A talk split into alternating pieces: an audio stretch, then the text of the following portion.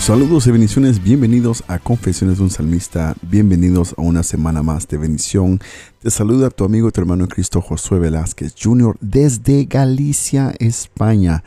Espero que este podcast te siga siendo de bendición, te siga edificando en cualquier parte que nos escuches, en cualquier parte del mundo y también en cualquier parte de tu día a día, sea en tu oficina, en tu casa, en el coche, en donde sea que nos escuches. Esperamos en Dios que este podcast te bendiga.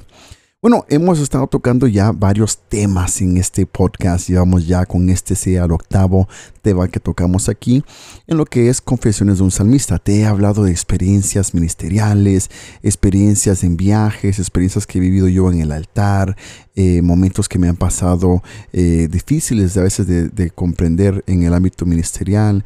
Las amistades ministeriales fue el último tema que tocamos la semana pasada. Y bueno, te quería compartir en esta semana un tema también un poquito a veces difícil de hablar. ¿Por qué te lo digo así? Bueno, porque yo vivo en Galicia, España. Por si no lo sabes, es el noroeste de España, si lo buscas en el mapa. Eh, bueno, siempre en, varios shows comediantes, en varios eh, chistes, etcétera, etcétera, siempre hablan de los gallegos y siempre quieren hacer chistes de los gallegos. Bueno, con eso ya sabrás mucho. Yo vivo aquí en esta área de Galicia, un pueblo que se conoce como los gallegos. Un pueblo muy amable, muy servicial, muy este, respetable también, muy trabajador y un pueblo que de verdad eh, la gente lo toma a, menor, pero la verdad que son unas personas muy, muy buenas y muy queridas aquí en, este, en esta parte de, España.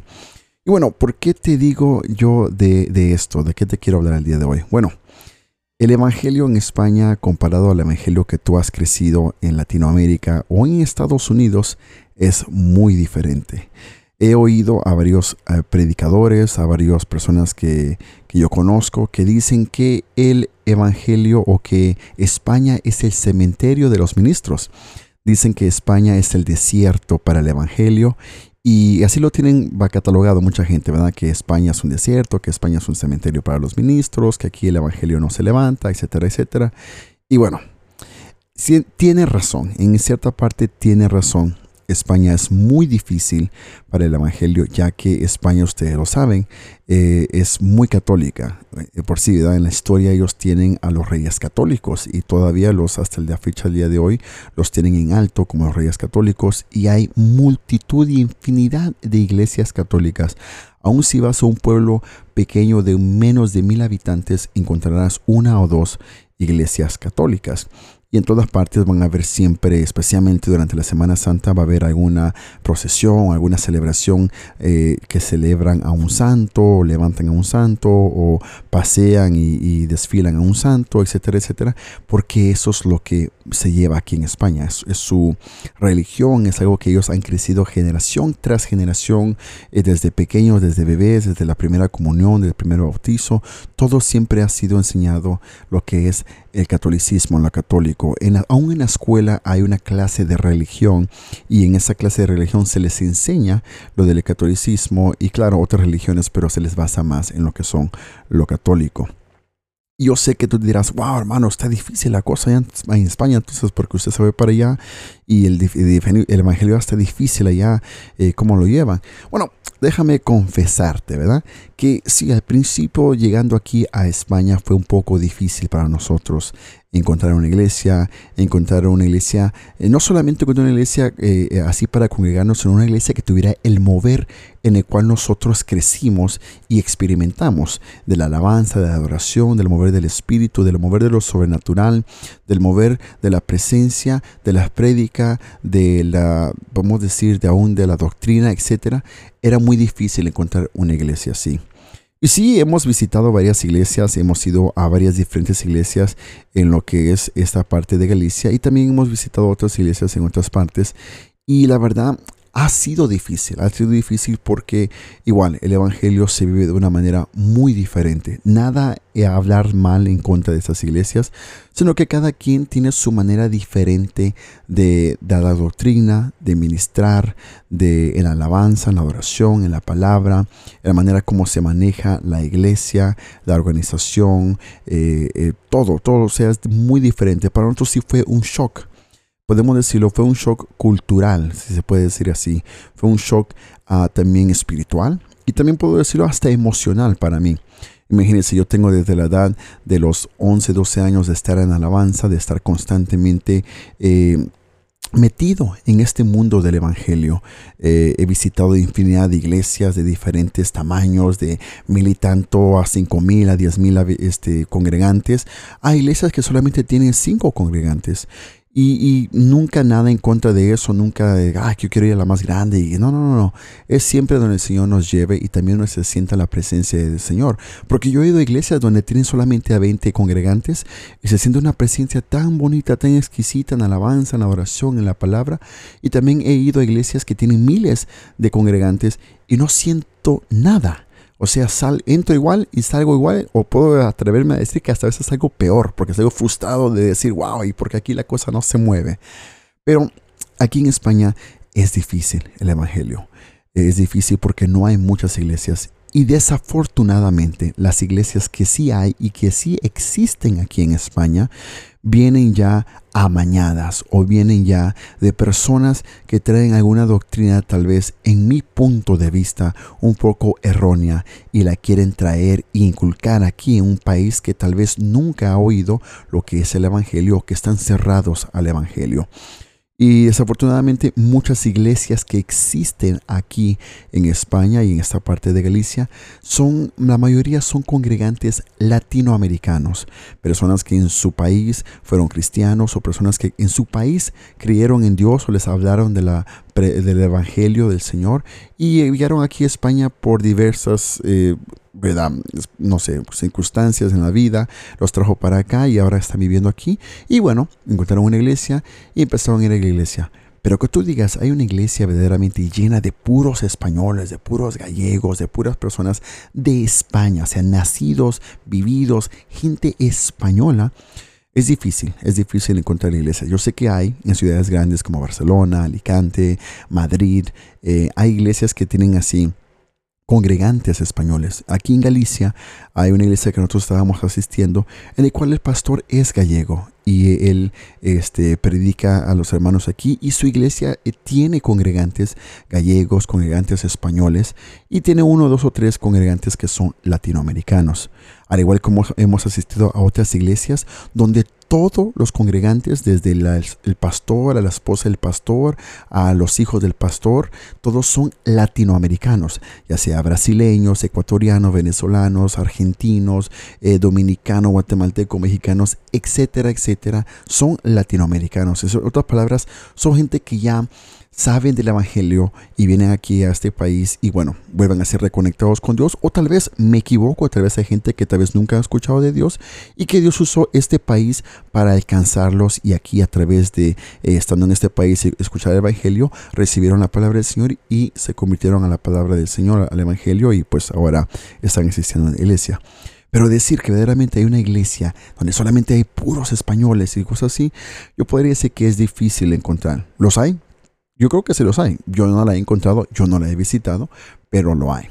Ahora tú me dirás, hermano, ¿y, y, cómo está usted? ¿Dónde está asistiendo? ¿Verdad? Porque siempre va a querer gente ver ahí. Va, va, va a haber gente que siempre va a querer indagar en, en, la vida de uno. Ay, hermano, ¿y dónde está usted? ¿Y qué está haciendo? ¿Usted no está activo? ¿Usted qué está, en qué está sirviendo? ¿A qué iglesia va? ¿Quién es el pastor? Bla, bla, bla. Entonces, déjeme darle un, un pequeñito adelanto, ¿no? Un pequeño update, decimos en inglés.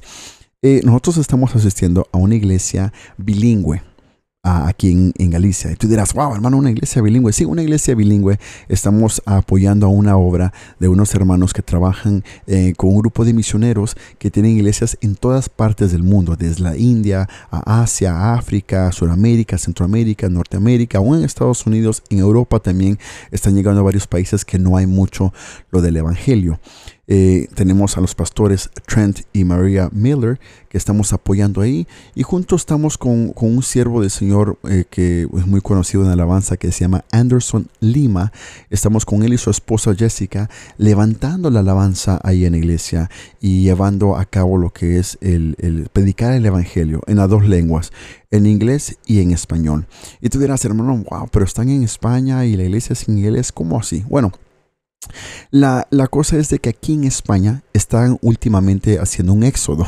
Mucha gente de Estados Unidos como gente también de Inglaterra. Ustedes sabrán que ahora en Inglaterra está el famoso Brexit.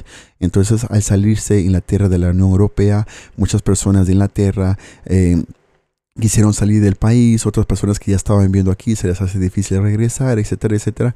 Y muchas personas pues buscan una iglesia y entonces ah, encuentran una iglesia americana o una iglesia de habla inglés y entonces ahí nos encuentran a nosotros y podemos reunirnos y predicar el Evangelio del Señor. También hay gente que quiere aprender el inglés, que quiere aprender el inglés por sea por trabajo o por aprender otra lengua y llegan a la iglesia con el objetivo de aprender y practicarlo y no se dan cuenta que en ese momento que ellos están aprendiendo o practicándolo, le estamos predicando el Evangelio, le estamos dando esa semillita para que puedan ellos recibir del Señor y puedan ser bendecidos. Y hay mucha gente que está yendo por ese medio, gente que están asistiendo por querer aprender el inglés, por querer practicarlo. Y a última hora se quedan ahí y son bendecidos y son tocados por el Espíritu Santo y son eh, llenados por el Señor. Así que la verdad nos alegra mucho. Y también sí, tenemos gente que habla el castellano, que habla el español y tenemos el servicio en bilingüe. Ah, hay días que se predica en español y otros domingos que se predica solamente en inglés. La alabanza se dirige en inglés y en español. Dividimos los cantos, cantamos dos, tres cantos en inglés, dos, tres cantos en español y así adoramos en inglés y en español. Y es algo que el Señor nos está ahorita apoyando, nos está llevando adelante a sacar esta obra adelante. Eh, no es una obra grande, pero creemos en el Señor que los que están ahí son con un propósito y, que también creemos que esta obra seguirá creciendo y seguirá siendo de bendición aquí en España. Ahora, ¿por qué te cuento todo esto?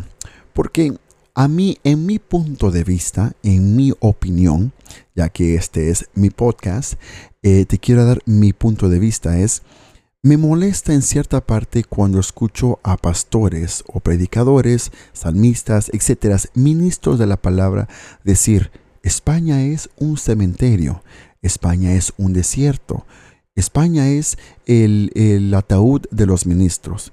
Yo digo, ¿por qué lo ven así? Deberían verlo como un reto a tomar, a decir, en, un lugar donde no se predica el Evangelio, ahí quiero estar yo para predicar, porque ese fue el, el mandamiento del Señor a los discípulos, ir por todo el mundo y predicar las buenas nuevas de salvación. El Señor no le dijo a los discípulos, ir a estos lugares, pero a estos lugares no, porque ahí son cerrados, ahí son, ahí, ahí, ahí es el ataúd de ustedes, ahí es el, el, cementerio de ustedes, así que no vayan para allá. Vayan aquí, aquí, aquí en Estados Unidos, donde es fácil abrir una obra, vete aquí a Latinoamérica, vete aquí, vete de misionero a, África, aquí a estos lugares, etcétera, etcétera. No, no dijo eso, dijo ir por todo el mundo a predicar las buenas nuevas de salvación. Entonces, cuando una persona me dice, no, hermano, que tú estás en un lugar donde es un cementerio para los ministros, que es un lugar muy, muy difícil, que es un, un desierto, que aquí, que acá, habla. Amén, lo es. Pero también no quiere decir que no tenemos que predicarle el evangelio a esta gente. No quiere decir que no tenemos que traerle las buenas, buenas de salvación a ellos. No quiere decir que no podemos traerle a ellos un mover diferente de la alabanza, de la adoración. Tristemente han venido predicadores a España que en lugar de dar buena cara al Evangelio han sido piedra de tropiezo para mucha gente. Desafortunadamente, y puedo atreverme a decir esta palabra que se oye un poco fuerte, desgraciadamente han venido predicadores que han eh, manchado el Evangelio aquí en, en, España.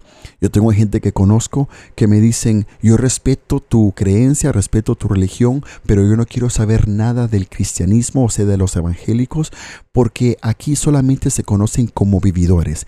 Gente que vienen a pedir dinero, gente que vienen a estafar al pueblo y gente que solamente vienen aquí a aparentar y no son nada más. Y es triste y es difícil. También he tenido gente que se me acerca y me dice, agradezco que tú no me estés eh, diciendo todos los días de tu Dios. Me agradezco que no todos los días me estés hablando de tu evangelio y de tu iglesia, porque he tenido amistades, he tenido gente que me ha acercado a mí, que me quieren a fuerza que yo me convierta al evangelio, a fuerza que yo deje a mi santo, a fuerza que yo deje mi iglesia católica y me hablan mal de la iglesia católica y me empiezan a criticar y me empiezan a mandar al infierno porque yo tengo santos, porque yo tengo mis creencias y de verdad yo te agradezco a ti José porque tú no me estás encima de mí. Yo, entiendo tus creencias y entiendo tu evangelio, pero gracias por no empujármelo todos los días. Y yo me quedo así como sorprendido diciendo, wow, eh, eh, que esta gente me diga, eso de que ellos, o sea, están sintiendo como esa presión, porque hay gente que viene aquí y te va a hacer el infierno y arrepiéntete, hijo del diablo, tú que adoras a un santo, tú que adoras a una virgen, tú que vas a la iglesia católica, te vas a, a pudrir en el infierno y, y, te vas a ir a hacer tu rugir y tu, y tu, tu quebrantamiento de dientes y tu llanto amargo. Y, he oído gente que se paran encima de una caja y empiezan a predicar diciendo, eh, arrepiéntete porque el Señor está por pronto venir y si no te arrepientes vas a ir al infierno y no va a ser tu alma salva y no vas a ser salvo tú y tu familia y etcétera. Y yo digo, wow, es que tampoco así. Eso no es la cosa, no la cosa no es hablarle hacia la gente. Hay maneras, diferentes maneras de predicar el evangelio, al igual como esas esas experiencias que han tenido mucha gente en el cual vienen pastores aquí y usan el evangelio para enriquecerse o sacarle dinero a la gente pidiendo dinero para X misión o para esto, para el otro. Y así es como mucha gente se va apartando del ministerio. Oh, perdón, se va apartando del Evangelio. Entonces, claro, sí, es difícil el Evangelio, pero también es difícil porque mucha gente lo ha hecho así, difícil, porque mucha gente con su propio, eh, podemos decir, su propio testimonio han aplastado el, Evangelio, han aplastado, aplastado, las buenas nuevas de salvación, eh, el amor de Jesús, que es lo principal que tenemos que traer a esta gente que, que no conoce del Señor hay maneras de hablarle a una persona del Evangelio y no solamente venir y arrepiéntete, hijo del diablo. No, eso no es la cosa así. Pero ¿por qué te lo digo? Porque me molesta a mí escuchar predicadores que dicen eso. Así que si tú eres un predicador que alguna vez en tu mente has tenido ese pensamiento de que no, que España es un cementerio, que España es un desierto, que España aquí, que España allá, te reto te reto que vengas a España. Y así como llenas tu iglesias allá en Estados Unidos o en Latinoamérica, o llenas estadios en esos lugares, te reto a que vengas a España y hagas lo mismo.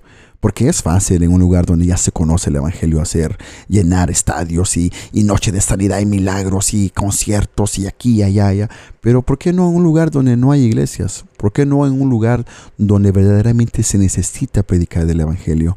Porque en Estados Unidos se lo he dicho a mi esposa y aunque se oye un poco mal decirlo aquí en este podcast, te lo voy a confesar ya que son confesiones de un salmista, yo podría irme a Estados Unidos fácilmente, irme a X lugar, a X ciudad y ponerme el título de pastor, levantar una iglesia, dar sermones motivacionales a la gente, que eso es lo que la gente quiere escuchar, almáticos, de emoción, de que tú puedes, el Señor está contigo, adelante, y esto y acá, y prosperidad, y aquí, y esto y acá, y el otro, y levántate tú que estás ahí, que el Señor está contigo, a donde quiera que vayas, y la gente lo que quiere escuchar.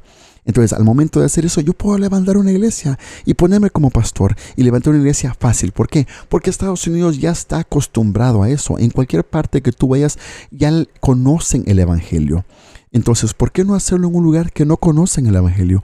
En un lugar que no se habla del amor del Señor, que no se habla del, del, sacrificio que Dios dio a su único Hijo para morir por nosotros, por nuestros pecados, para ser salvos y tener vida eterna.